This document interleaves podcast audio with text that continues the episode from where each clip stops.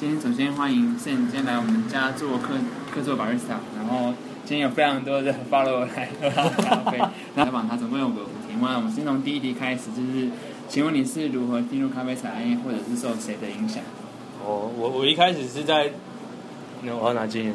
我一开始是在餐厅工作啊，然后反正是端盘子啊，那餐厅算是大概中型的餐厅，它有一个一个吧台这样，就是那边算是中型的餐厅，还有一个吧台这样，然后在那边做了四年，然后差不多大概第做了第二年的时候开始进进吧台工作，然后吧台就包含有饮料啊、奶昔啊、酒啊、咖啡之类的，所以说就觉得对咖啡还蛮有兴趣的，所以就开始自己学这样子。那所以是没有受到任何人的影响。没有 OK OK，好，那那就这样。那我们现在第二题是成为咖啡人，你觉得成为咖啡人最好的事跟最差的事情是什么？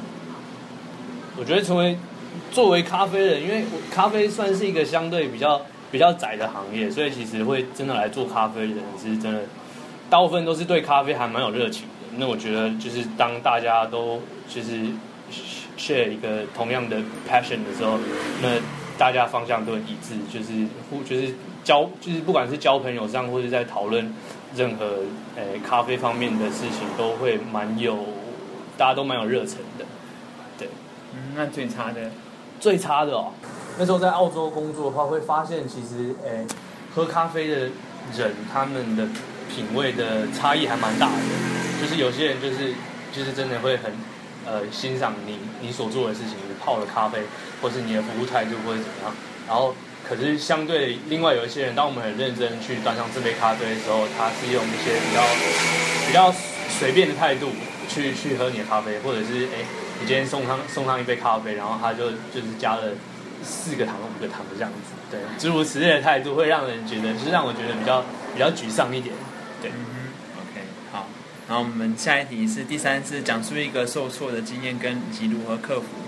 好，那当当我大概一年多前从澳洲回来台湾的时候，最大的挫折，我觉得是一咖啡文化上的一个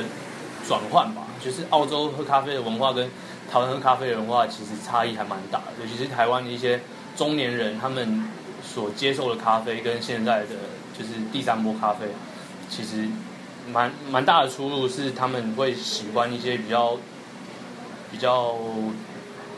旧的咖啡，就是譬如说到终身烘焙，那他们其实喝到的东西跟就是咖啡本身的风味是。诶，不尽不尽相同，他们会喝到比较多烘焙上所赋予的味道。那就是在我一开始所所接受，看我所接受的咖啡的观念来讲，算是出入蛮大的。那对，然后客服克服的话，其实呃，